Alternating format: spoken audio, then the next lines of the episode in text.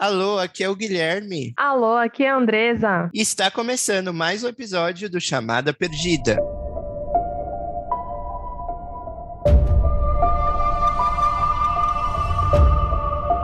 Sejam muito bem-vindos, pessoal. Aqui é o Guilherme e no episódio de hoje do Chamada Perdida vamos trazer um tema que toca aí no coração de muita gente, que é a nostalgia. Como começou sua relação com o terror? Qual filme marcou sua época? Qual lenda urbana deixou você sem dormir? Tinha algum programa na TV que te assustava? Alguma figura do terror que tirava o seu sono? Vamos brincar aqui, eu e a Andresa, compartilhando né, com vocês as nossas experiências pessoais é, e relembrando grandes clássicos né, do universo do terror e do horror na cultura pop que marcaram, é, pelo menos a nossa geração, e eu acredito que vai conectar em muitas pessoas também. Ai, Guilherme, meu maior medo é que a nossa idade seja revelada nesse podcast, né? Porque Ai, venhamos e convenhamos, agora todo mundo vai saber a nossa geração. É, agora vai ser um conflito de gerações, vão descobrir a diferença de idade, quem viveu o quê, quem não viveu. Se a gente não citou alguma coisa aqui, vocês vão descobrir, hum, acho que eles são mais novos que isso ou mais velhos que aquilo. Então, fica aí já para vocês chutarem nos comentários, né? Qual é a idade pois dos é. apresentadores. Mas, sem mais delongas, gente, bora lá. E para começar o episódio aqui, vou trazer para vocês um pouco de como começou a minha relação com esse gênero que eu gosto tanto. É, eu sempre gostei, assim, de terror. Eu não lembro exatamente o momento exato em que eu realmente olhei e falei, nossa, é, adoro filmes de terror. Mas desde pequeno eu costumava assistir filmes escondido, né? Porque, assim, idade para assistir eu não tinha. mas eu tava ali sempre bisbilhotando a TV. É, eu tenho uma referência familiar que é a minha irmã, que ela é bastante cinéfila, era mais, né, nessa época. E ela também gostava de assistir filmes de terror, costumava assistir. Então eu dava meu jeito, assim, de escondido e assistir também, bisbilhotar, ou mesmo de madrugada. Às vezes eu pegava o controle, ia para a sala e ia assistir, né? Colocava ele meio baixinho. Mas eu lembro que sempre tive, é, eu diria, curiosidade, né? Eu achava interessante, assim, ficava instigado e curioso com esse tipo de, de filme. E era meio doido, porque eu lembro de mim bem novinho, assim, assistindo O Exorcista, e eu não tinha medo. Eu lembro como se fosse hoje uma cena que eu tava de perna de índio na sala, brincando de Lego, e na TV, passando a Linda Blair lá mijando no, no, no tapete, naquela cena clássica, eu bem tranquilo lá construindo um castelo de Lego. Pleníssimo, assim. Aproveitando assim. assim que você tá falando do Exorcista, só pra não perder o fio da meada, eu tenho uma história extremamente interessante para contar e é bem rapidinha. É, quando estava em cartaz o filme Xuxa e os Duendes 2, No Caminho das Fadas, eu me lembro que a minha avó comprou o ingresso para eu assistir esse filme. E aí eu falava: não, não quero assistir esse filme, eu não quero. E eu vi que estava passando naqueles, naquelas sessões especiais, assim, estava passando o Exorcista. E aí eu estava interessada em ver o Exorcista, entrei na sala do Exorcista, né, que na verdade o filme era para maiores de 18 anos, porque ia passar uma sessão que é, tinha a, o completo, né, que tinha toda a versão, a versão completa.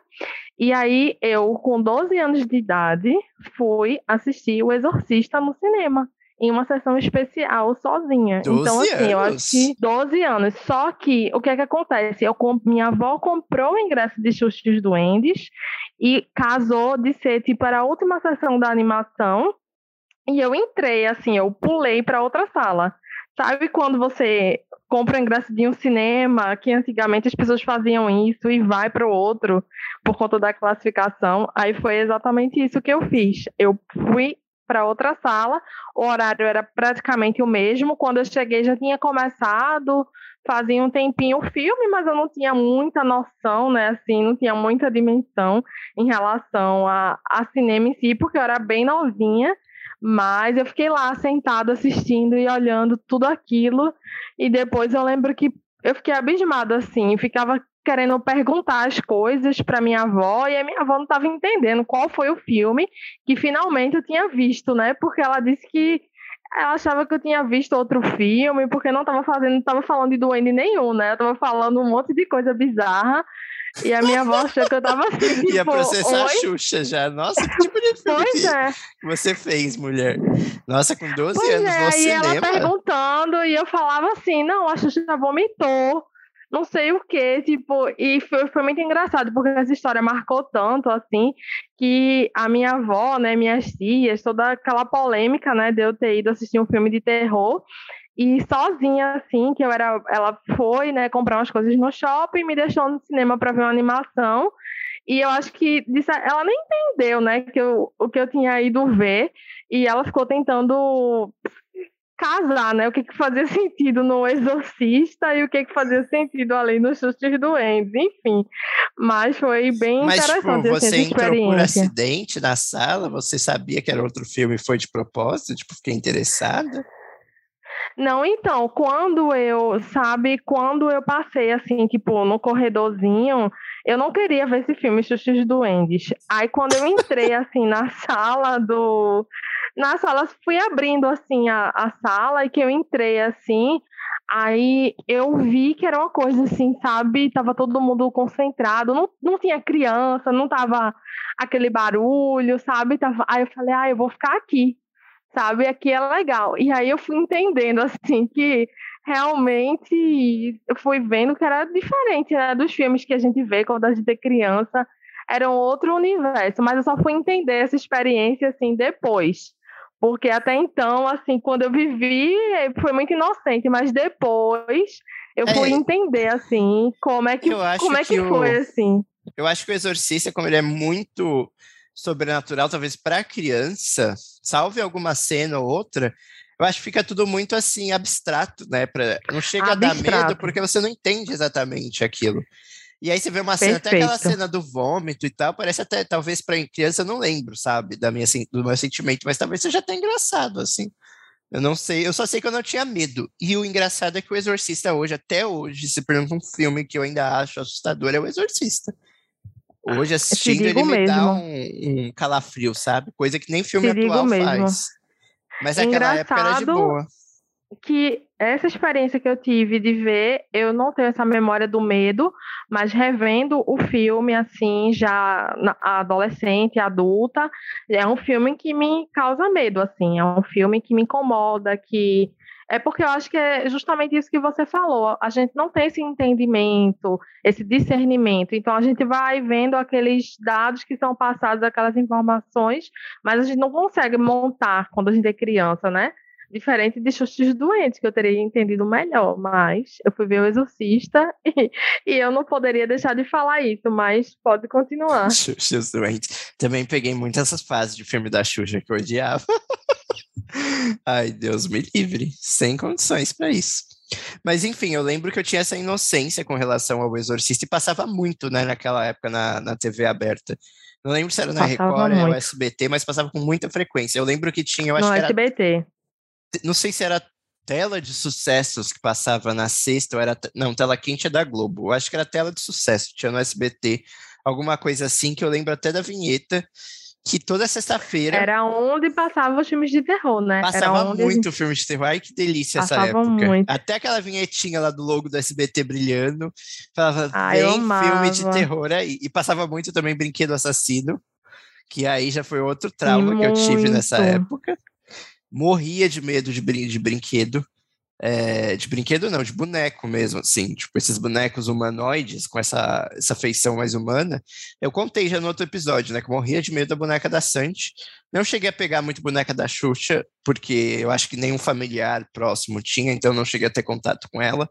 Mas a- nem o do Fofão também. Mas a da Sandy, minha prima tinha e eu morria de medo da boneca. É, tinha outras bonecas mesmo, com cara de bebê, essas bonecas que as meninas brincam de bebê mesmo, eu achava horrível, tá? Não, não conseguia engolir aquelas coisas horrorosas. Tinha uma também que tinha lá na minha tia, porque no caso tinha duas primas lá, né? Então tinha essas coisas de boneca. E aí tinha uma outra que tinha um olho, que tinha até uns cílios, e ela ficava, parecia que tava piscando. Ah, eu achava horrível, sempre tive muito medo. Acho o boneco uma coisa medonha, Eu mas nessa essa época eu dos tinha muito medo. Ai, é horrível, gente, credo. Quanto mais perto de feição humana, mais eu tenho medo. Tinha, ela né? tava Hoje bem à frente, superei. né? Ela tava bem à frente do tempo dela, porque ela já tinha colocado os cílios, Cílios. postiços, já tava bem plena. Já era, né? Pioneira essas bonecas, pleníssimas. Pioneira. Expectativa aterrorizar criou padrões, né? Ai, gente, mas era assim, super assustador. E o Chuck foi uma coisa que eu tinha muito problema, porque eu simplesmente, só o fato de eu ver uma foto do Chuck me trazia uma série de medos que eu ficava à noite sem dormir. Então, sei lá, entrar na locadora e ver o, o DVD, né, a capa do Chuck, eu já perdia noites de sono. Foi um trauma, assim, que eu acho que eu só fui superar lá para os 12 anos, 13, assim, que eu... É, eu acho que com 12 eu já não tinha mais. Mas pelo menos ali entre os 7 e 11 anos, nossa, era um medo, assim, absurdo. Muito medo do Chuck. E, e outro, assim, clássico também, é, que também marcou, foi A Hora do Pesadelo. Esse, para mim, é um dos meus filmes favoritos até hoje, um dos meus slashers favoritos. E eu tinha muito medo, assim, do Fred Krueger também. Mas, ao mesmo tempo, diferente do Chuck, que eu mal conseguia assistir o filme, o A Hora do Pesadelo eu conseguia. Então, eu assistia, ficava com medo, passava o medo, eu queria assistir de novo. E aqui na, na casa que eu morava, eu lembro que o quarto da minha irmã ficava de frente para a sala. E a cama dela era aquelas camas que tinha espaço embaixo, né? Que tipo, dava para você entrar embaixo. Daí eu pegava um colchão que ficava ali perto, colocava embaixo da cama dela, entrava na cama dela e ligava a TV da sala, e lá do quarto, ficava na- bem no cantinho, eu conseguia assistir. Aí eu ficava escondida, ela não sabia que eu estava no quarto dela. Não incomodava muito ela, porque a TV estava na sala e estava bem baixinha. E aí ficava ali. E era isso. Aí eu assistia o filme ali de boaça, morrendo de medo. Depois ia dormir com a minha mãe. Bem Ai, gente, tranquilo mas- e pleno, né? Que delícia essa época, né? Pra que assistir desenho se a gente tem o Fred Krueger? E você, tem qual filme aí que você, você lembra, assim, da sua infância que te marcou? Seja marcou pra ruim ou pra, pra, pro lado bom? Ai, eu eu lembro assim que eu sempre gostei dessa pegada assim Hannibal Lecter, né? Eu ficava impressionada, apesar de não ter esse discernimento assim, esses filmes de assassino, eu ficava olhando e tentando, não sei o que passava na minha mente assim, de tentar entender por que aquelas pessoas ao redor, de seja até o próprio Michael Myers, mas por que as pessoas morriam assim? Eu queria entender isso assim. E eu lembro que eu estudava numa escola que ela tinha umas árvores assim próximo e a gente sempre se juntava para ficar contando histórias de terror. Então a gente sempre ficava contando e eu sempre ficava ouvindo aquelas histórias. E tinha uma menina que eu lembro do nome dela até hoje, que ela se chamava Suzy, e ela interpretava, ela fazia toda, e eu ficava tentando assim assimilar aquilo, e eu ainda era muito pequenininha assim, eu não conseguia entender muito bem. Até que um dia a gente tem umas coisas aqui no Nordeste, eu não sei aí onde você mora, mas aqui a gente tinha uma brincadeira de Maria Florzinha, de chamar Maria Florzinha. Então, como era perto das árvores, né? Perto era um- uma escolinha assim? que era Chamar de modo de chamar ou, ou tipo é, uma você lenda? é uma lenda, tipo, que tem nos filmes de terror, né? Que é muito abordado, que tem filmes que usam isso. Até o próprio Candyman, né? Se você chamar o nome, Ah, eu é acho que- era três vezes. Pra mim, é a loira do banheiro. Pois é, aqui era Maria Florzinha. E aí a, a menina, ela dizia que a gente tinha que ligar a torneira. Olha, era tanta coisa que acontecia. A minha infância Eu era tão que essa lenda batalhada. urbana tem 300 variações, né? Aqui chegou pra mim como loira do banheiro, tem gente chamava de mulher sangrenta. No Candyman é o próprio Candyman, mas sempre envolve um banheiro e uma e o espelho ali, né? Da, da, da loira do banheiro, eu já vi gente falando de descarga, ai, dá três, quatro descargas, ou falando espelho, né? Já fiz, Aham. claro, né, queridos? Óbvio que eu fiz. Nunca deu nada, não apareceu nenhuma, nem loira, nem um loiro. Aí a gente tinha. a gente tinha umas coisas na escola, não sei se na tua época era assim, de brincar, de brincadeira de compasso. Tu já ouviu falar dessa? Ah, Essa eu já ouvi falar e tem história, mas eu mesmo nunca fiz, mas conta aí. Nossa, era uma coisa assim que botava várias letras. É tipo um tabuleiro de Ouija, né? Que você. Só que com compasso, né? Faz, só que com compasso. Aí tinha a hora que o compasso andava, aí tinha gente que dizia que o compasso não andava, o compasso andou, e tem um espírito, e não sei você o quê. Você não sabe se é alguém que tá mexendo, zoando. Se tá mexendo, se tá zoando, e depois eu não quero mais brincar dessa brincadeira do compasso. E, e sempre foi assim, assim. Aí depois teve uma época que as meninas começaram a dizer que era o Ica, que era a bruxa na adolescência. Então, foram várias Nossa, etapas. Nossa, que essa fase chegou em você também. Né? É, a fase é. adolescente é. da menina rebelde bruxa. Da menina rebelde e até a própria Sidney, né? Que a própria protagonista do Pânico, ela, ela tá nos Jovens Bruxas tradicionais, né? Então, Sim. na minha adolescência, a gente brincava muito de ser jovens bruxas, assim. Eu brincava com as minhas amigas da gente andar, ser, era tudo. Você ia com o look gótico? Era, tinha o look gótico, né? Todo que depois virou emo, né? Mas, na verdade, era o look gótico e por trás. Bruxas. E por trás, fã de Britney, né? Era, era assim, mas ninguém podia saber, porque tinha que manter a pose da gótica. É. Então, assim, foram várias, várias coisas né, que levaram ao terror. Então, paralelo a isso, eu sempre gostei muito de filme, né? Sempre gostei de assistir. Quando eu fui entendendo esse processo, né? Depois de passar dessas brincadeiras de criança barra pré-adolescente, eu fui começando a adentrar mesmo nesse universo do cinema, dos filmes e tal. Então, sempre a minha preferência foram locar filmes de terror. Então, eu, eu sempre queria conhecer filmes de terror, buscava dos mais, assim, de títulos mais desconhecidos mesmo, assim, que estava lá na, na prateleira da Play Art, aqueles filmes, assim, sabe, que eu sabia que ninguém queria assistir, mas eu queria pegar ele e ver e ia selecionando os filmes. Então, assim, foi assim que a minha relação começou. E, paralelamente a isso, muita coisa voltada, assim, do próprio Linha Direta, né? Do, daquela questão mesmo do, do true crime, da, das coisas, das simulações que deixavam a gente, assim, com os cabelos em pé, porque eram coisas bem reais, e ele trazia essa dimensão de ser próximo a gente, né? É, o porque linha uma direta, coisa... eu acho que ele dava muito a sensação de que tinha um assassino na sua rua, porque como ele Isso. falava, a retratação era muito real, assim, ele colocava muito uma carga de tipo, ai não, o criminoso ele está solto, sei lá, nas ruas de São Paulo. E aí você criança, você nem sabe, né? Essa questão muito geográfica. Eu já não era tão criança, já era um pouquinho já adolescente, já tinha um, certo entendimento, então já dava um medo, assim. Ah, por mim podia e falar que o cara tava, sei lá, em Manaus, que eu ia achar que era na minha rua. Mas dava muita sensação de, tipo, ele pode estar aí no seu quintal. E uma outra coisa também que é curiosa é que os atores não eram conhecidos. Então, pelo fato dos atores não serem conhecidos, dava essa sensação ainda mais de realmente ser pessoas normais, né? Porque não tinha nenhum global nas simulações, eram atores assim que não eram tão conhecidos, não eram conhecidos assim, né, pela, pela massa, pelo público no geral. Então eu ficava com a sensação que aquilo era que aquela gravação realmente existia, que aquilo ali que estava mostrando não era uma simulação, é que eles cortavam pedaços, sabe?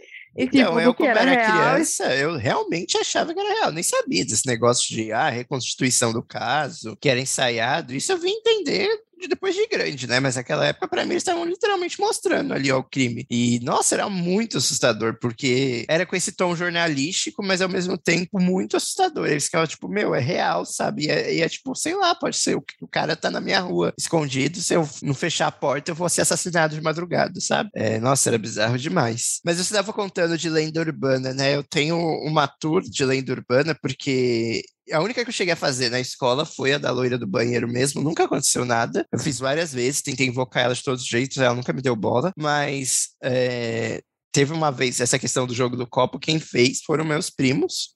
Aí depois que eles me contaram essa história. E aí por isso que eu nunca nem tentei, né? Fiquei com medo. Mas eles falaram que fizeram, né? Eles estudavam em outra escola fizeram lá com os amigos dele tal. Reza a lenda, segundo eles, que o copo se moveu. Mas fica aquilo, né? Você nunca sabe se é seu amigo que tá fazendo, se tá zoando. Porque se a pessoa estiver forçando também, empurrando, ela nunca vai dar o braço torcer, né? Porque é engraçado. Mas se foi alguma coisa também, aí fica a, a critério. Só que aí quando eles chegaram em casa, a minha avó, e a minha avó era super religiosa, né? E, e aí ela chegou e falou: Nossa, o que, que vocês andaram fazendo na escola hoje? Vocês estavam aprontando, né? Com aquele copo, não sei o que. Esse cara, tipo, mano, que copo? Como assim ela sabe disso, sabe? E aí ela falou que ela teve uma visão que ela viu uma mão preta, assim, toda monstruosa, movendo um copo com, com eles em volta, né? E aí eu falei, tipo, como que você sabia disso? A gente acabou de chegar da escola. E minha avó tinha essa conexão espiritual bem forte. E ela falou: olha, nunca mais brinca com esses jogos porque essas coisas são reais e eu não quero que vocês se metam com isso. E aí, é, depois disso, eu também nunca fiz, assim. Literalmente é um jogo que eu nunca mexi, porque eu tenho real medo. Lembro até de um episódio, assim, já no ensino médio, que eu fui gravar um curta, envolvia tabuleiro Ouija, e na hora H a gente olhou e falou, ah, a gente vai fazer não, a gente só filma aqui por cima, e aí eu faço uns efeitinhos, o telespectador vai entender que tinha o jogo do Ouija, não precisa jogar de fato. Mas eu tinha muito medo, muito medo mesmo. Também, também, depois desse recado da avó, eu também não. é, não ia querer, né? E lenda urbana também tinha muito, eu não sei se você pegou isso, mas no programa do Gugu, eu não lembro se era Domingo Legal, se estava na Record, no SBT, não lembro o canal, mas era tinha uns quadros que eram de retratação de lenda urbana, né? E eu não sei como é, assim, de qualidade, porque quando a gente é criança a gente não olha isso, então pode ser que seja uma coisa super brega de estar tá falando, mas eu morria de medo e eu adorava. Adorava esse quadro. Geralmente programação de domingo é péssima, mas esse quadro das lendas urbanas eu assistia e morria de medo.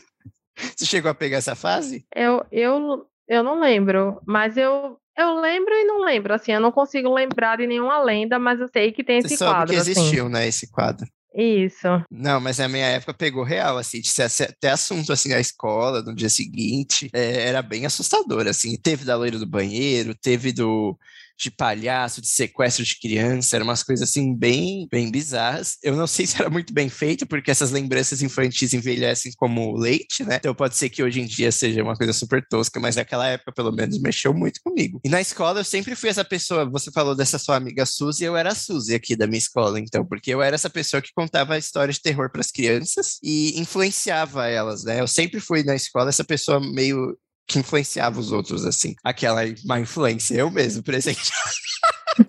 A malvadona. A malvadona.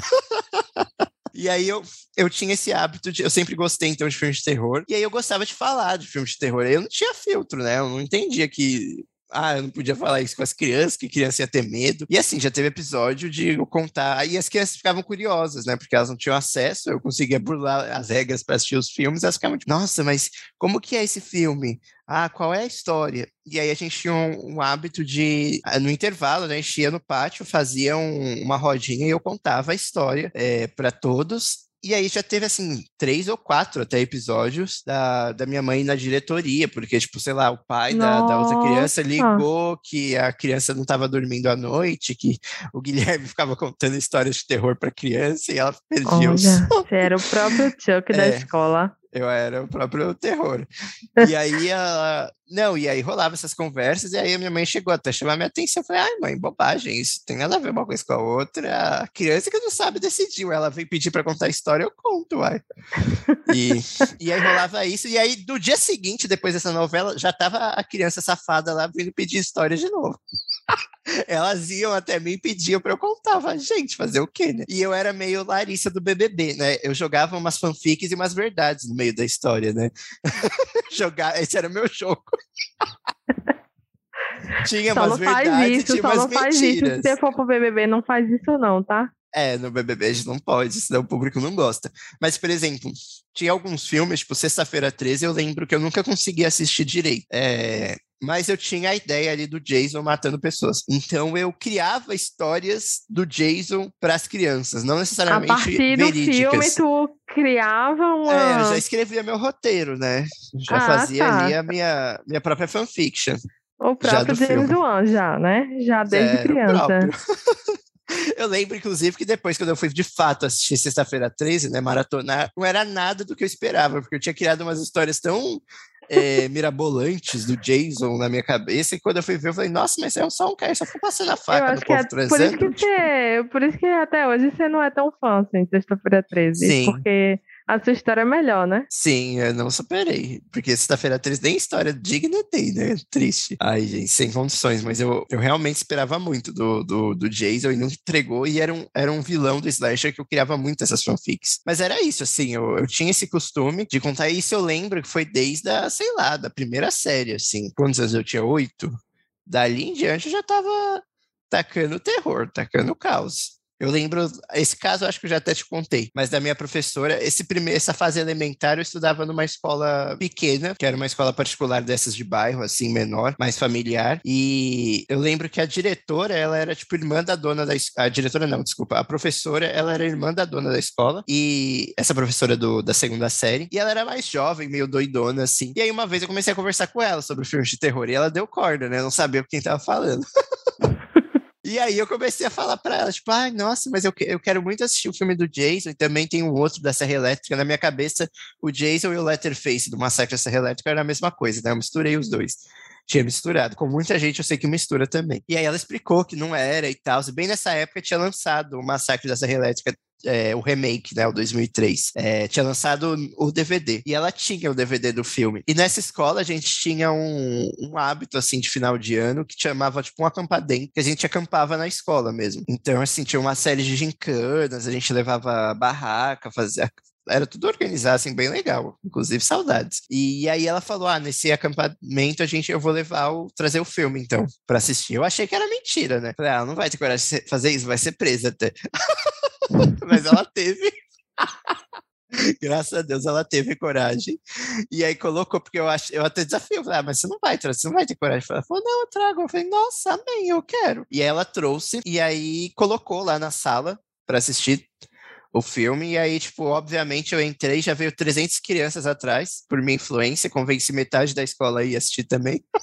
E aí já tava lá o pessoal sentado assistindo. Começou aquela cena que o filme começa com aquela reportagem, né? E aí aparece o, o cara que tá fazendo a reportagem atacado por uma criatura. Nesse pré-filme, metade das, da, da galera que tava na sala já saiu. Aí começa a cena do trailer, quando vem a menina ali para o trailer e entra aquela menina toda destruída, saiu quase todo mundo. E aí só tava, tipo, eu e o meu o menino que era mais próximo de mim, né? Era, que era, tipo, o meu melhor amigo daquela época. E, e aí eu falei, não, vai ficar aqui. E aí eu sei que a gente assistiu um pouco, eu acho que até a primeira aparição do, do Letterface, né? Que é a primeira vez que ele aparece no filme, então deve ser, sei lá, uns 15 minutos de filme. E aí foi, tipo, bem chocante, assim, mas aí ela tirou o filme, tipo, não deixou a gente assistir até o final, foi só pra dar um, um medinho eu também rápido. Tinha assim. uma, tinha uma professora assim, a gente tinha uma sala de vídeo também. Aí ah, ela foi de demitida, bairro. gente, tá? Pra curiosidade de vocês. Ou seja, eu, ela basicamente articulei a demissão da coitada, convencendo ela a pôr o filme. Mas foi bom. Foi legal aquela, aquele episódio. Nossa, eu tinha uma professora assim também, mas ela era parente da dona, assim, sabe? Aquela é, escola. Então, era caso de... dessa também. Mas Só ela que não mesmo foi assim ela foi afastada. Tadinha. Ela foi, eu acho que na verdade, tipo, a dona da escola tinha morrido, aí as filhas ficaram como herdeiras, então ela era meio dona mesmo. Só que ela foi afastada, assim. Não sei se foi por opção ou se foi por esse caso, ou é, eram três irmãs, né, que administravam. Se foi tipo uma, um acordo entre elas, mas ela saiu mesmo. Agora, eu não sei se foi por esse caso, né? Mas isso foi tipo outubro, ela concluiu o ano letivo e no ano seguinte ela já não estava mais lá como professora, pelo menos. Inclusive, eu lembrei disso porque eu não lembro se foi, eu acho que foi na série do Chuck, ou se foi alguns algum dos filmes, ou é em outra série. Não, foi no Caça-Fantasmas. Sabe o último Caça-Fantasmas que lançou nos cinemas? Tem uma Sei. cena de que a, a menininha tá, tá na sala de aula e o professor tá exibindo o brinquedo assassino. Eu lembrei muito dessa minha professora e tá um monte de criança assistindo. É verdade, tem mesmo. E Tem aí a menina cena. sai e vai conversar com, com o professor depois. Ai, gente, eu amo. Que o professor é o Homem-Formiga, inclusive, esqueci o nome do ator. É. Mas, enfim, Ah, esqueci também que ele é maravilhoso, né? Que ele não envelhece. maravilhoso. Clássico, inclusive, dos anos 90 pra cá. Mas, enfim, eu lembrei muito dessa cena, né? Os professores loucos aí da infância que apresentaram o terror. Nesse caso, não apresentou, né? Mas ela me ajudou porque eu não conhecia o Letterface direito. Foi aí que eu consegui distinguir Letterface e Jason. E, obviamente, não dormi nessa noite, né? Ficava vendo o Letterface em toda a sombra da escola, achando que ele ia me matar em algum momento. Mas, só uma curiosidade, de vestido ou sem vestido? Sem vestido, né? Com vestido, eu acho que eu nem teria medo. Se ela tivesse mostrado o quarto filme, teria sido de boa. É. Mas veio logo com Depende. o remake. O remake é, é pesado. O remake com a Jessica Biel, maravilhoso. Maravilhoso. Obra-prima.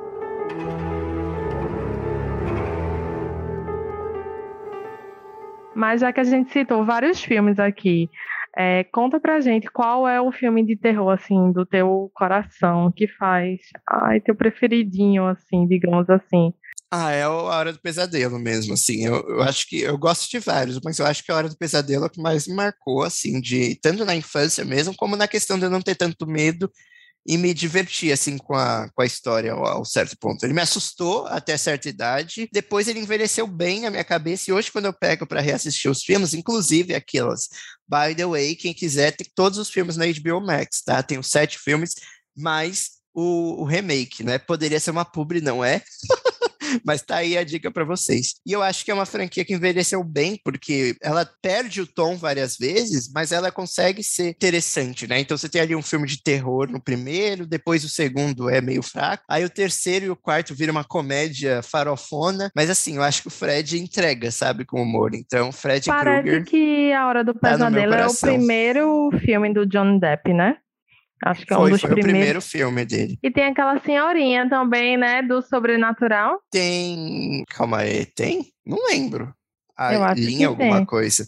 Isso. Sabe quem tá nesse filme é a Patrícia Arquette, a irmã do David Arquette do, do Scream, e que é oscarizada, né? Ganha Oscar aí quase todo ano, recentemente, né? Mas ela, um dos primeiros filmes dela, se não o primeiro, foi no Hora do Pesadelo 3. Ela é a protagonista. Deu várias porradas lá no Fred Krueger. Socou bastante o Fred para hoje ganhar Oscar. Então, se hoje ela tem Oscar, é porque ela mereceu. Lutou muito por isso. Mas assim, eu lembro de sonhar com o Fred, de ter pesadelo com ele, assim. Como... E ter pesadelo com o Fred é uma coisa que você acorda meio bugado porque você fica tipo, eita, como foi isso? Será que é real? Ainda mais criança. Scream marcou muito, né? Eu vou chegar lá também, mas é, eu ainda carrego um, um, pouquinho mais, assim, pânico, é a hora do pesadelo, porque por conta da época mesmo. E Scream entrou mais numa fase para mim que eu já tava um pouquinho maior. Scream nunca me deu medo, né? Pânico, sempre foi tranquilo de assistir. Então, eu acho que ele entrou numa época que me cativou mais assim no slasher, sabe? Que eu comecei a amar mais o slasher. E eu lembro também que Passava muito no, na, na, na TV, tanto Pânico 1 como o 2. O 3 eu não lembro muito de ter assistido várias vezes, mas o 1 e o 2 passava direto. E eu lembro que era o tipo de filme assim que eu assistia, eu ficava de boas, assim, tranquilo. Não era um filme muito pesado mesmo para criança, assim. E aí eu lembro, eu tinha muitos ciúmes dos namorados da minha irmã, né? Quando, então, sempre que ela chegava o namorado dela, ficava com birra. A maioria deles eu não gostava. Não sei se era ciúmes mesmo, ou enfim, o que passava na minha cabeça. Mas eu lembro até de um episódio que chegou um dos namorados dela que eu mais odiava lá em casa. E aí só que ia passar pânico nesse dia, né? Aí ela sabia que eu amava o filme e colocou lá pra assistir. pra ela namorar é em paz. É um Pegou o boy, fugiu né? com ele e eu esqueci. E eu pleníssimo lá vendo a Sidney matar o pânico. Depois que acabou o filme, aí eu fui lá atrás dos dois. Tipo, e aí, gente, já acabou meu filme. Bota mais Ghostface pra mim. Era a minha chupeta. Ai, gente. Maravilhoso. E você, qual é o seu? Ah, então, eu acho que vai parecer. Porque assim, quando a gente fala né, de filme assim, é... eu acho que até uma coisa que a gente já conversou é um filme que mexe com, com essa questão da nostalgia mesmo, né? A gente nem analisa na questão fílmica tecnicamente, assim. Mas o filme que me marcou muito foi Eu Sei O Que Vocês Fizeram no Verão Passado, assim. Eu tenho uma lembrança, assim, desse filme.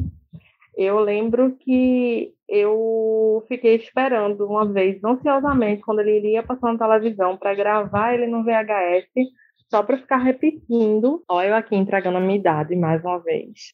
Só, só para ficar, ficar repetindo. repetindo assim o filme, porque eu amava toda toda aquela todos aqueles, aqueles jovens que estavam ali, né? O elenco, é, a todas as temáticas assim, porque eu acho que eu que eu ficava pensando assim, ai, quando eu for para faculdade, né, como é que vai ser? Eu vou largar meus amigos, porque a gente entra um pouco nesse universo, né, Nossa, americano. Que legal, não sabia que o filme tinha te tocado nesse sentido. Interessante, mas não é muito diferente, né?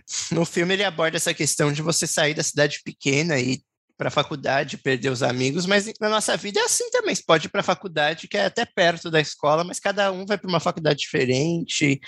Tem essa questão de não saber se vai dar para manter a amizade. Eu nunca tinha parado para pensar, mas Sim, e foi uma até uma questão assim, uma reflexão que esse filme me trouxe nesse sentido assim, que a nossa vida é, é por mais é feita de ciclos, né?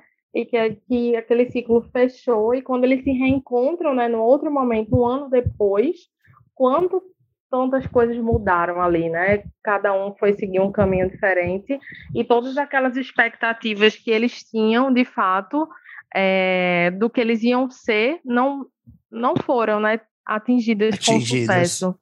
Então, esse filme ele me marcou muito assim nesse sentido. Eu amo esse elenco, né? Assim, sou suspeita é, para falar. É maravilhoso. Maravilhoso, assim, acompanho todos os atores até hoje. E eu, assim, é um tipo de filme que eu não sei, toda vez assim, quando eu tô. Sabe aquele filme acolhedor que quando eu tô meio na bed, eu vou lá no catálogo e procuro ele, vou assistir, porque. Ai, me deu vontade de assistir agora. Eu tô terminando a gravação, eu vou rever. Ai, que delícia, vai mesmo, porque assim. Nossa, me deu é um filme que eu agora. gosto muito. Infelizmente, o segundo é mais ou menos e o terceiro é um caos, né? Porque. Nossa, eu gosto do segundo. Eu acho que o segundo tem uma cena de perseguição bem legal, assim. Eu acho é, que o, o terceiro é, é fraco mesmo. É, o terceiro é porque também o terceiro já se desprende mesmo, né? Já é aquela coisa assim, sabe? É. Que não, não tá mais assim, seguindo o fluxo do primeiro e do segundo. O segundo eu até gosto, né? Que eles fazem essa viagem no hotel, tem umas cenas bem legais. Mas o primeiro, assim, é o meu preferido. Eu adoro esse Inclusive, filme. esse filme, muita gente critica, mas ele tem uma das sequências, assim, slashes de perseguição mais incríveis do gênero, que é a cena do cara perseguindo a Sarah Michelle Gellar. É sensacional, uma das melhores cenas de perseguição dos slashes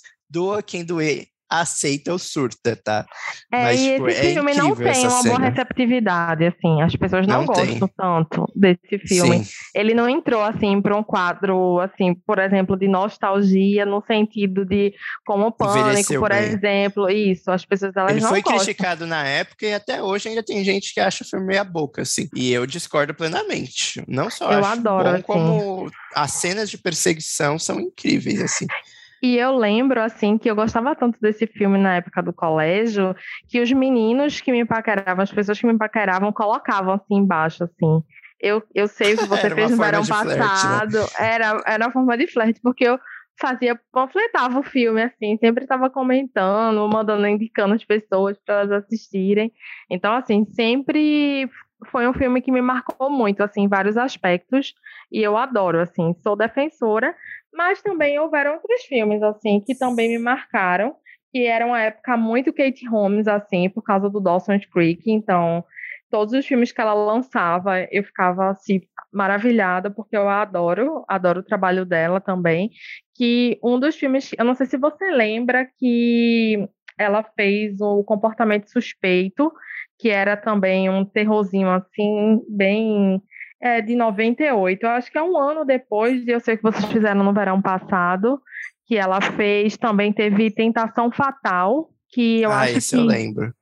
É, que, ele, que eles sequestram a professora, eu não sei se você lembra, acho que a professora de história, ela é toda certinha, assim, e ela, junto com os amigos, porque ela queria uma nota, e a professora era bem severa, e aí eu, eu tive muito essa época, assim, de pegar esses filmes, assim, dos finais, no final dos anos 90, e na adolescência, né, assim, já estava, quando eu assisti, já estava mais adolescente, já tinha passado um pouco essa época do lançamento do filme, mas eu tenho essas memórias, assim, desses filmes, assim, e eu sinto muita falta, porque hoje eu não vejo essa, esse tipo de terror mais tanto quanto antes, talvez por não ter, não não ser mais atrativo, eu não sei, mas assim, esse tipo de filme antigamente é porque o terror ele está passando por uma renovação, né? A gente está trazendo outros sub, é, subgêneros do terror. Mas eu gostava muito, assim, desse tipo de filme e acho Tem que uma... deveria voltar. Tem uma coisa agora, conversando aqui com você, falando sobre esse passado, assim, que eu me lembro, que é uma sensação gostosa, né, que a gente tem conversado aqui no, no nosso bate-papo, mas é, as, tanto a sensação de assistir o filme na TV, no sentido de você descobrir que o filme vai passar e se programar para assistir, ou estar ali mudando de canal e assistir o filme ali de surpresa, ou até mesmo ir na locadora, né, buscar o filme, mas buscar. no sentido que eu, eu falo é de, é, hoje em dia, é, é, tudo muito mais fácil, isso eu acho ótimo, mas por outro lado, a gente tem tanto acesso à informação no ponto de vista de crítica mesmo, de opinião, que às vezes a gente fica tanto tempo pesquisando sobre aquilo que a gente deixa de se jogar no escuro, sabe? A gente fica, ah, filme X, o que, que o povo está falando sobre isso? Ah, estão falando que o filme é ruim. Nossa, abriu com zero no Rotten Tomatoes. Ai, a sinopse é mais Ai, ou menos. perfeita a sua colocação. E a gente perfeita. deixa de assistir o filme ou a gente deixa para assistir depois. Antes a gente tinha que julgar com a sinopse com a capa do pôster do DVD ou com o que estava passando ali na TV, e você não tinha nada para perder, você assistia mesmo, e vida que segue, e você acabava descobrindo ou um filme bom, ou um filme mais ou menos, mas eu acho que a gente ficava menos preso em deixar o filme passar por conta de é, opiniões, ou. Porque por mais que a gente fale, ah, mas eu não, não ligo para crítica, ah, liga sim, tipo, todo mundo. Você tem três filmes para assistir e tem um que tá todo mundo massacrando. A sinopse já não é lá aquelas coisas, já não parece muito interessante, para que você vai assistir agora? Você acaba deixando Eu acho depois. extremamente relevante essa colocação que você fez, principalmente no nicho de terror. Eu acho que o terror ele sofre muito com essa eu acho que é o gênero que mais sofre, porque lança um filme de terror, ou as pessoas amam, ou as pessoas odeiam. É muito raro ter um meio termo. Ao filme de terror é, é mais ou menos. Ou as pessoas vão elevar aquele material, ou as pessoas vão é, destruir. Mas será que todo filme de terror ele tem que ter uma ideia encabeçada, ele tem que ser um terror psicológico? Não, gente. Né? É Existem verdade. É vários é, subgêneros o... de terror. Então, dentro é, é interessante a gente avaliar o filme dentro daquela proposta que ele está se propondo dentro de ser um slash, ele atende as expectativas, ele é legal, ele é divertido, ele, ele, ele entrega o que, é que ele entrega. Então, eu acho que está faltando essa, essa análise, assim. E não a análise de tipo, teve uma aprovação, está em primeiro lugar na Netflix, é, todos estão assistindo. Então, é, vai muito mais uma reação por manada do que de fato descobrir. E muita coisa passa despercebido.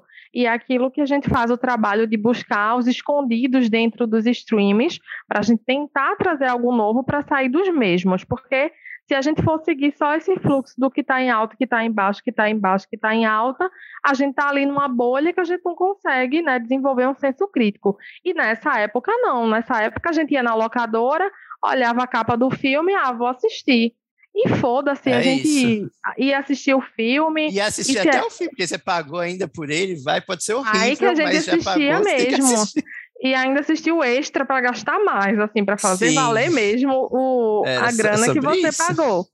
Então eu acho que realmente eu acho que falta isso, assim, sabe? É Tudo é fica terror, muito hypado. Ele é muito difícil de, de avaliar criticamente, muito difícil, assim, tanto para o público comum, porque às vezes a pessoa não é super fã do gênero ou não conhece mesmo, ela vai pegar um filme slasher e vai falar que ele é péssimo porque ele tem um roteiro ruim. Mas às vezes ter um roteiro ruim não significa que o filme ele é, às vezes ele é ruim para você, mas não é ruim para todo mundo, sabe? Eu sei que isso vale para qualquer filme, não só para terror, mas eu sinto que o terror, por ele ter é, uma diversidade tão grande de subgêneros, é muito difícil se basear em opiniões alheias. E crítico de cinema, então, pior ainda. Então, aí, quando você entra nessa de tipo, ah, mas estão falando mal, estão falando bem, ferra muito a experiência, assim, você perde muita chance de assistir um filme. O que tem de filme que é. Às vezes você sabe que o filme é ruim, você concorda que o filme é ruim, mas para você, né, você aí que tá escutando esse indivíduo específico, aquele filme pode ser divertido. Você sai e fala, nossa, o filme é uma merda, mas eu achei divertido. Eu ri, eu me assustei com uma cena boba, é, eu achei engraçado tal coisa, porque eu acho o gênero terror ele é muito individual, assim, para cada um, sabe? Vai ter gente que vai ter medo, vai ter gente que vai rir, vai ter gente que não vai sentir nada disso, só vai achar divertido, vai ter gente que vai ter adrenalina. Então, é difícil se basear com opiniões é, externas, só que hoje em dia é impossível a gente se munir de opiniões externas, porque a internet bombardeia a gente o tempo inteiro com essas opiniões e a gente acaba deixando passar, né? E nessa época era tão gostoso. É, tanto essa questão de, de assistir na TV como locadora, né? Eu lembro também de é, quando eu comecei a ter acesso à locadora, eu ia e ficava horas para escolher um filme. Isso nunca mudou, né? Igual eu fico hoje na Netflix também navegando. Na locadora eu ficava, tipo, fácil, uma hora lá procurando filme, lendo. Tinha uma hora que eu já decorava todos os filmes da locadora, mas eu continuava lá. Tipo, chegou dois, três e tava lá cavucando. Será que não tem um filme escondido ali no canto? não tem um DVD diferente aqui atrás? Ah, eu nunca peguei lá em cima porque eu não alcanço. Deixa eu ver o que que tem. É... Eu também. Era um momento assim total de deleite. Estar dentro da locadora, estar dentro daquele ambiente. Por mais que eu ficasse muito mais tempo no terror, era um momento assim que eu olhava as capas, que eu abria o DVD, que eu olhava o que, que, ia ter, porque ainda tinha essa questão dos extras, né, de como era feito o filme, as entrevistas, Sim. entrevista com o diretor. E hoje é muito raro, né? A gente assistir o filme e ok.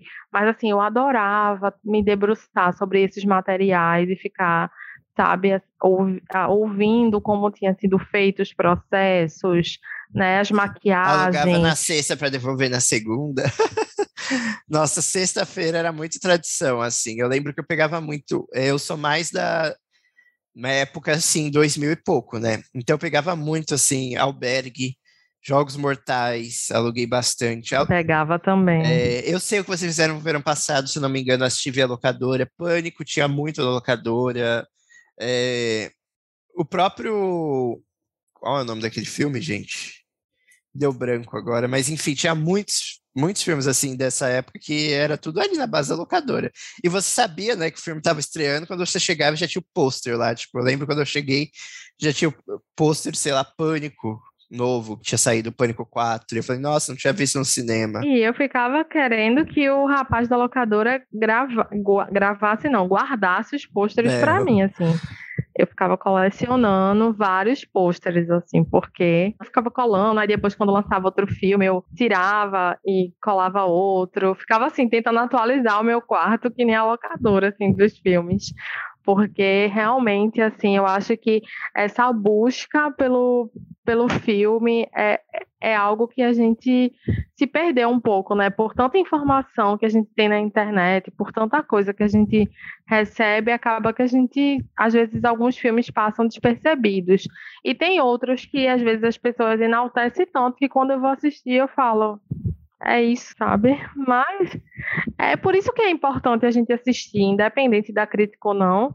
É uma coisa até que o Otávio Gá, que ele é um crítico de cinema, que eu gosto bastante de algumas coisas que ele fala, é, é, justamente isso. Eu, como crítica também, o próprio Guilherme, a gente sempre incita que as pessoas vão assistir o filme, né? Aquilo ali é a nossa opinião em relação ao filme, mas vocês precisam realmente desenvolver o seu senso crítico e entender a proposta de cada material e o terror é essa diversidade, assim. O terror não é só susto, o terror não é só sobrenatural, não é só slash, não é só terror psicológico, é tanta coisa, né? A gente tem tantos subgêneros que a gente precisa realmente ir desbravando tudo isso para a gente poder se familiarizar com esse gênero e entender que o terror é muito rico e por isso que a gente ama tanto o terror, né, então, né, Guilherme? Inclusive, isso é algo que eu tenho feito recentemente. Eu tenho pegado muito, assim, HBO Max e tal, e navegado, e assim, você vê muitos títulos muito aleatórios, assim, você nunca nem escutou falar sobre, e tenho dado play e tenho descoberto coisas assim interessantes. Fala, nossa, que filme X, ator X, é um filme que nunca foi divulgado, ninguém nunca falou sobre ele, lançou e morreu, sei lá, em 2017. E quando você vai ver, putz, é um filme legal, assim. Às vezes não tem um roteiro incrível, é, realmente ele não tem nada de memorável para você sair indicando para Deus e o mundo, mas para o seu perfil de, de público, o que você esperava, o que você gosta do gênero, ele entregou e você fala: caramba, foi gostosa a experiência. E às vezes você até sabe algum outro amigo que curte algo parecido, você indica ali uma coisa mais é, privada, vou dizer assim, que você, você sabe que não é o puta filme que você está indicando para todo mundo, mas funcionou ali para você, né? Então eu acho que é, é, algo que assim tem o ônus e o bônus né, da, da tecnologia atual. O bom é a praticidade, a economia. A economia não vou falar, né? é eu forçar um pouco. Economia é 200 é, reais. É, economia nem tanto, né? streamings. né? Porque são 200 é, streams. Economia é. acho que forçado, mas vamos falar de praticidade, aí dá para pegar. É, de acessar esses filmes, mas a gente fica, né, preso nessa questão das críticas. Ah, Guilherme, mas tem outra coisa que eu queria falar também. Eu não sei se você tem essa sensação. É, eu sinto com os streams que tá tudo ali, mas não é meu. Entende no o que eu falo? sentido de você não ter a tipo mídia assim, física? Isso, porque antigamente tinha uns filmes de terror assim, uns DVDs antigos que eu ia lá nas americanas ou nas livrarias e pegava e comprava, né? Num precinho assim, em conta. E hoje tá tudo aqui na Netflix, mas supondo que a Netflix acabe, tudo vai Ai, embora, né? E fora a rotatividade. Isso eu sou zero né? apego, confesso. De entrar e sair. eu sou um nerd, um geek desapegado, eu não, eu que... porque ah, eu não faço questão, não. Eu queria ter, assim, os meus, pegar uns filminhos, uns filminhos, assim, que tem e Ai, guardar, pra mim isso assim, tudo gera entulho, é acumulação. eu me livro de tudo. Inclusive, não posso. Minha prateleira juntou mais de três andares. Eu já quero me livrar de metade dos livros, metade dos DVDs. Eu, eu sou muito desapegado com isso. Ai, já trabalho para limpar, Ai, eu tô muito trabalho para cuidar, eu tô tipo, é uma cota assim só para para enfeitar, sim, sabe? Tipo, e aí um ou outro assim que toca muito Pronto, o coração. Aí, eu acho que aí a, a diferença das nossas é, gerações aí é. já tá clara. eu, é, eu, eu essa é. parte da modernidade, da tecnologia, eu amo esse conforto. Nossa, tudo na nuvem, tudo no streaming. Nossa, não, eu também, mas assim, eu, o meu receio é que, tipo, eu vou procurar uma coisa, às vezes, aqui na Netflix, né? que eu gostei, quero Isso rever. É super comum. Né, e acabou, né? E, e, tipo, eu não tenho mais acesso, ou seja lá em qualquer outro stream, porque é necessário, né? Assim, a renovação, a rotatividade é o processo, o mesmo fluxo que tem que seguir é, o stream. Mas eu sinto falta, assim, de ter uns uns preferidinhos, assim, guardados. Eu acho que faz parte da, da nostalgia, assim, você pegar o seu DVD, abrir, Inclusive, colocar... eu doei o DVD aqui de casa recentemente, o aparelho. Tava lá juntando teia de aranha, ninguém usa, mas eu acho que eu sinto mais falta disso, é da experiência da locadora, no sentido de um tempo onde a gente dependia praticamente de nós mesmos para tomar a decisão. Claro que existia um boca a boca ali para o filme hypado, né? Um massacre da Serra Elétrica, você ia ter conhecimento pelo boca a boca, mas o resto seria por você mesmo. Mas essa questão da mídia física eu não faço questão, não, zero questão. Eu acho que o streaming que mais se assemelha assim à locadora é a Amazon. É verdade. A Amazon é uma, uma nostalgia. Aquele aspecto de coisa mal feita, assim, de coisa simples feita em casa, né? Com aquele layout, Para. aquele layout que parece que foi tipo o primo lá de alguém que fez. Realmente, dá um, dá um aspecto familiar uns filmes de 1,99, mas é legal, não? Eu gosto da Amazon, Meu nunca Deus, critiquei. Já perdeu a pulga. Já fomos cancelados já por eles, aquelas. Não, mas a Amazon tem uma coisa legal no terror, que é um catálogo grande com muitas coisas. Depois que destruiu a Amazon, um agora pano, tem uma coisa né? legal, mas vai, segue. É, eles têm muitos filmes pouco conhecidos, assim, é um catálogo muito rico para quem está disposto a conhecer coisas novas, independente da popularidade da internet.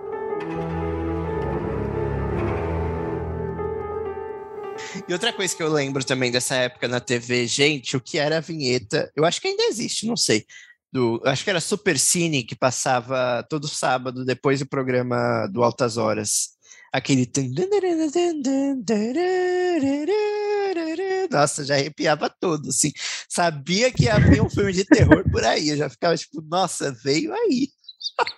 Mas você pegou uma época assim que esse canal, essa Supercine passava também assim, Instinto Selvagem, passava. né?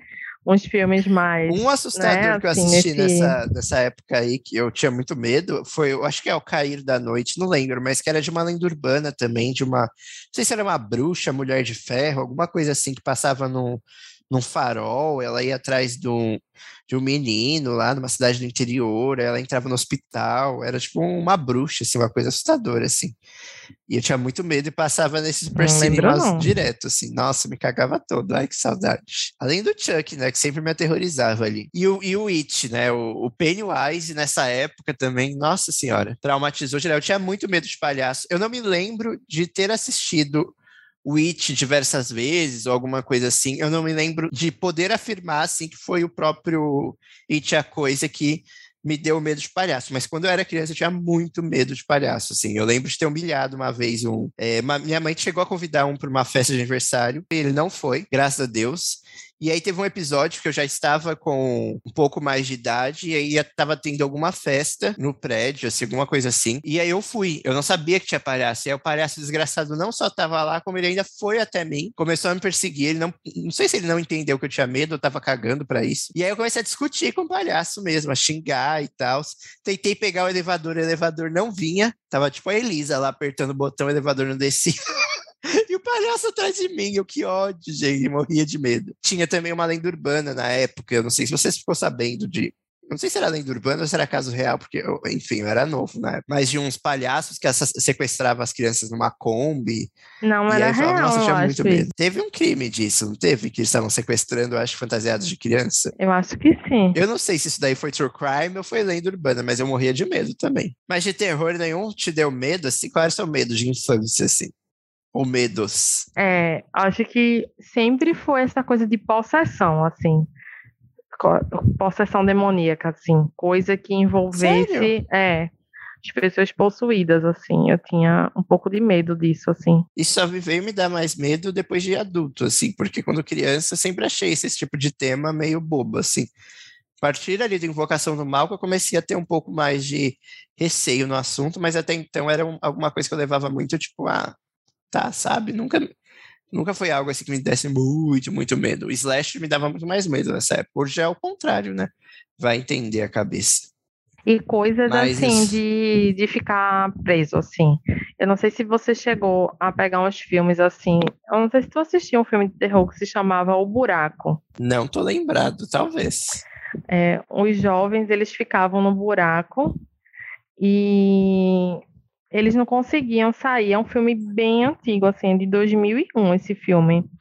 E aí eu ficava, assim, coisas de ficar presa, assim. De, sabe? Fobia, é... né? De entrar em algum lugar e não conseguir mais sair. É, eu tinha essa. Não, não. Eles eram uns adolescentes, assim, de uma escola particular. E eles descobriram um abrigo subterrâneo, estavam num colégio, assim, na época, e decidiram entrar. E eles não conseguiam mais sair. Aí eu, e esses filmes que envolviam caverna, assim, coisas de. Tudo que fosse essas coisas de ficar preso, assim, eu tinha um pouco de. Um pouco de pavor, digamos assim. Mas nada assim, tão assim, como as pessoas tinham, assim, de, do Slash. Eu acho que do Slash nenhum. Não, é o slasher eu tinha assim, de quase todos quando eu era criança, nossa senhora. E às vezes eu não lembrava direito da história do filme, mas eu lembrava de todos os assassinos, assim, vinham na minha cabeça e ficava tipo, socorro, sem condições nenhuma. E depois, conforme eu fui crescendo, é, aí tudo bem, aí saí dessa fase da escola menor e tal, eu fui estudar numa escola grande, já que eu estava adolescente. Na adolescência eu já tinha convicção de que eu gostava, já era bem resolvido com isso, já não tinha mais tanto medo. E aí eu, eu cheguei na fase do, dos livros, né? Até porque aí já com uns 13, 14 anos a gente tem que pagar de coach e tal, você tem que diversificar, né? Aí eu já entrei na fase de, tipo, tem que ser uns livros diferentões. Aí eu descobri o Stephen King, minha filha, foi só ladeira para cima. aí eu comecei a buscar o It para ler, mas eu não encontrava em lugar nenhum. É, era super raro na época, até a editora Companhia das Letras publicar o livro novamente, não existia. A última edição tinha sido feita, sei lá, em 2005, uma coisa assim. Ficou um tempão sem nova publicação desse livro. Então era super raro, mas eu lembro de ler Ao Cair da Noite, é, que era um livro de contos. É, a Hora do Vampiro, enfim. Nossa, eu comecei a entrar total ali no mundo do vampiro, do, do Stephen King, aliás. E era uma coisa que, eu, novamente, já ia eu influenciando o povo na escola e lançando as tendências. Quando eu fui ver, já tinha outro grupo. Nesse já era mais um grupo maior, né? E aí eu já trocava, emprestava livro, e era essa loucura, assim. E foi nessa época aí, mais ou menos, com 12, não, o blog foi com uns 12 antes da Cinemundo, eu fiz um blog que chamava Templo dos Pesadelos, que era só de terror. Depois ele virou de cinema e aí virou Cinemundo, mas o, a fase feto, lá em 2012, era Templo dos Pesadelos. Foi o primeiro blogspot. Ele era só de conteúdos de terror. No fim, eu tô voltando, né? Eu lembro, eu lembro que eu tinha, não sei se é da tua época, tinha um fotolog.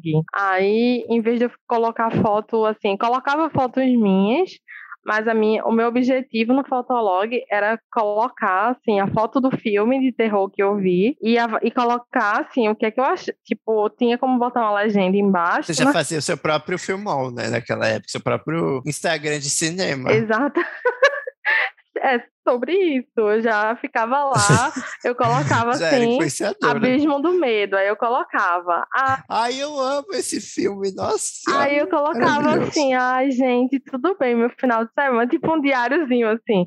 Meu final de semana foi ótimo. Eu fui à locadora e loquei Abismo do Medo. Dentre os filmes que eu loquei, eu botava tal, tal, fazia um, uma fotinho assim no pé, fazia uma montagenzinha assim, tal, tal, tal. Esse eu gostei mais. Tipo, e não explicava o porquê, né? Não, não ia ser mais profunda, mas assim, era o que eu mais gostei e o que eu menos gostei, mas não era uma explicação tão profunda. Mas é sobre isso, né? É, é meio doido essa época. E foi mais ou menos por ali, um pouco depois, já chegou a Netflix. Eu acho que eu assinei a Netflix em 2013 é, para assistir Buffy, que estava ali disponível. Buffy também, é, agora ainda até para o mundo das séries, mas Buffy e Angel me marcaram bastante, assim, também num soft terror, né? Porque por mais que não seja terror, para uma criança é, né? E eu lembro que eu tinha muito medo, principalmente a primeira temporada de Buffy, que tinha umas criaturas ali, os demônios, além dos vampiros. Eu ficava bem assustado, nossa, assim. Buffy, e Angel, Angel nossa, é eu muito amava raiz. Angel. Angel, eu, eu lembro muito. Maravilhoso. A série que me, me criou. Amo essa série.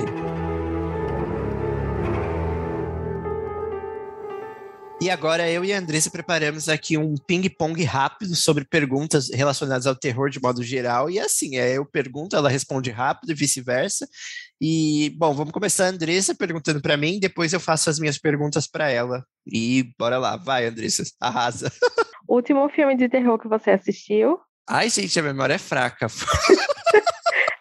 eu sou péssimo com isso. Calma aí que eu tenho, é, eu tenho dificuldade de memória. Foi o Into the Dark Descer. Eu acho que é Desce o nome, que é o do elevador. Filme de terror mais marcante. Acho que é A Hora do Pesadelo. Melhor Final Girl. Nossa, essa daí é pesada, mas é a Sidney Prescott, claro. Rainha. Sabia. Eu não abro mão. Tô junto até o fim. Sabia. melhor. E pra sempre. Melhor grupo de jovens dos filmes de terror. Eu acho, olha, você é ousado nessa. Eu acho que eu vou jogar o Screen novo. Nossa, bem, bem polêmica. Bem polêmica. O Screen desse ano. Eu amei o grupo de jovens do filme. Melhor cidade de terror. Cidade. Deixa eu ver. Pode ser. Caramba, mas eu não vou lembrar de cidade. Eu vou jogar. Eu vou colocar a Rua Elm do Hora do Pesadelo. Não vou colocar cidade, não. Não sei qual cidade que era. Qual o melhor filme de terror da Netflix? Atualmente no catálogo só tem bomba lá. É, deixa Meu eu Deus, cancelando mais uma publi. eu vou colocar, deixa eu ver, vou pensar nos originais, Netflix. É... Gente, só tem filme ruim lá. Tem não. Você gostou de Rua do Medo? Ah, é verdade. Rua do Medo. Rua do Medo original Netflix. Tem o, Rush também, que é bem legal. Ah, exatamente. Qual o seu assassino pra, preferido? Que é até estranha essa pergunta, né? o que me aterrou. Eu vou colocar o Chuck, então. Chuck não no sentido preferido, mas no sentido que foi o que mais me aterrorizou. Qual seria o killer mais enigmático? Uh, deixa eu ver. Letterface. Letterface. Acho que você tem uma relação. Enigmático mesmo. Muito de amor com o Letterface, viu? É. Ah, essa serra elétrica, ele dá um, um frio na barriga, né? O coitado não teve ainda tantas oportunidades na vida, né? Mas ele marcou. Qual a cena de a cena assim de terror mais surpreendente assim que te marcou? Eu acho que a que mais me marca ainda é a abertura do Exorcista. Todo aquele plano sequência inicial, plano sequência não, é aquela sequência inicial mesmo, que aparece na escavação, achando o totem lá do Pazuzu, eu acho tudo muito assustador. Até aquele momento que ele chega na casa da Linda Blair por fora da, da Reagan, né? Com aquela trilha clássica do Exorcista me marcou muito, assim, de, de assustador mesmo, assim. Qual o subgênero de terror favorito? Slasher, essa é, essa fácil, é fácil, fácil. né? Facílima. Acho que essa foi a mais, a mais ping-pong, assim, de tudo. Nossa, isso daí eu bati direto. Eu sou péssimo em ping-pong na vida real e, e, na entrevista também, porque minha memória é muito fraca, eu demoro para puxar a informação. E para fechar, qual o filme de terror que você está na expectativa, assim, que vai lançar que você quer muito ver? Olha, o Pânico 6 ano que vem, mas para esse ano eu tô bem ansioso pro Halloween Ends, né? Nossa, a gente nem falou muito do Michael Myers, não marcou muito também não, mas eu adoro. E quero, quero ver o final aí dessa trilogia. Agora é meu turno. Eu quero saber um clássico de terror que você assistiu várias vezes na TV. Eu acho que Chuck. É, Chuck passava bastante, né? E um filme que você conheceu através da locadora, aquele filme que você descobriu lá bisbilhotando a locadora. Rota Mortal. Um assassino que você jamais gostaria de enfrentar. O Ted Bundy, vale? vale. Deus me free. Um filme de terror para assistir várias vezes. Eu sei o que vocês fizeram no verão passado. Amo. Um filme de terror que você gostaria de esquecer de ter visto. Deixa eu ir aqui na Netflix rapidinho. Não, calma. É, berro. Qualquer um da Netflix com selo original. Vende essa casa. Nossa, pesado mesmo, isso é péssimo. Uma lenda urbana que te dá calafrios. Uma lenda urbana que me dá calafrios. Ai, aqui em Recife tem muita coisa, assim, né? De Recife assombrado. São as histórias bem bizarras, assim. Mas essa, essa história, assim, da, de Maria, de, convo, de convo, seria convocar? Invocar, né? É, invocar, invocar, espírito. invocar espíritos, é. Eu, eu acho que tudo que envolve invocação de espírito assim dá, dá um medinho. Um filme de espírito que você morre de medo, já que estamos falando dele? Ah, tem um. É... Ah, eu preciso me lembrar o nome dele, mas tem um que ele é até daquela mesma leva da época do filme do Grito, que tinha um chamado? Não, que tinha um rapaz que ficava tirando foto. Lembrei, é, espíritos, a morte está do seu lado. E os seus, eu não vou nem perguntar o seu subgênero de terror favorito, eu vou perguntar os seus três subgêneros favoritos ou dois, pelo menos, porque eu acho que eu já sei o primeiro também. eu adoro, amo terror psicológico, amo. É... Slasher, obviamente. Mas o, o, psicológico acima do slasher? É. Ah, não sei. É Nossa. É difícil. Ai, é difícil, porque estão no mesmo patamar. Na verdade, tem fases assim também, sabe? Tem fases da vida. Então, nem toda hora eu estou é. disposta a jogar assim um corra, né? E Ai, vou ver Corra aqui. É pesado, pesadíssimo, né? Mas. Eu já tô no momento enjoado do terror psicológico. Fechei com o slasher total. É. Não que eu não gosto, mas uhum, é não, sobre isso. Super, super entendo, assim, até por tudo que a gente tá atravessando, assim, é, acaba ficando um pouco de lado, porque é pesado, né? Assim, é pesado, pesadíssimo.